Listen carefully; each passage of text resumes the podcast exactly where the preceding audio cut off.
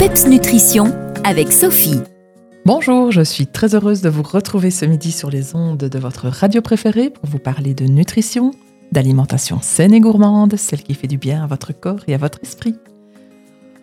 Plus de légumes pour les uns, plus de protéines pour les autres, moins de féculents par-ci et plus de bons gras par-là.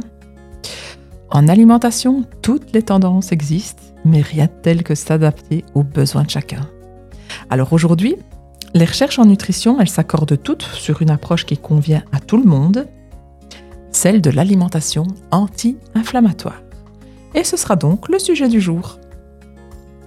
Cette fameuse alimentation anti-inflammatoire, elle est bénéfique et même incontournable pour tous, même si on ne souffre pas de maladies inflammatoires connues ou déclarées actuellement.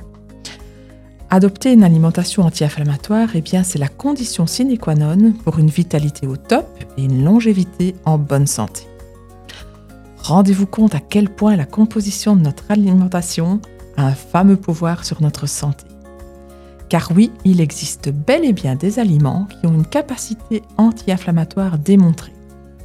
Et d'autres, à l'inverse, qui ont le pouvoir de nous enflammer et de nuire à terme à notre santé. Alors dans la liste des aliments bénéfiques, on retrouve tout en haut ceux qui sont riches en oméga 3, comme les sardines, le saumon sauvage, le maquereau, les graines de lin, les noix de Grenoble, les graines de kia, entre autres. Second plan, les fruits et légumes, toujours eux.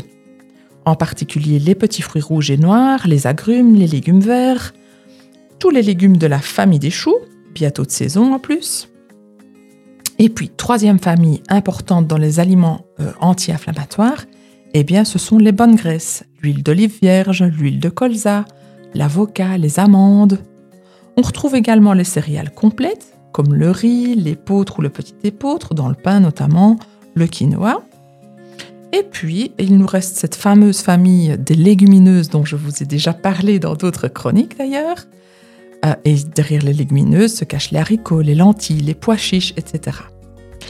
On termine la liste des aliments anti-inflammatoires avec les épices et les herbes aux propriétés anti-inflammatoires démontrées. Là, on va retrouver le curcuma, le gingembre, le romarin, l'ail, et nous devrions en utiliser et en consommer au quotidien. Ce serait le top.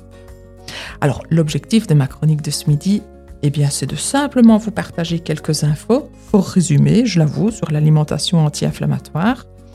Mais si vous décidiez d'en savoir plus et surtout comment la mettre en pratique au quotidien, eh bien, n'hésitez pas à me contacter pour en discuter.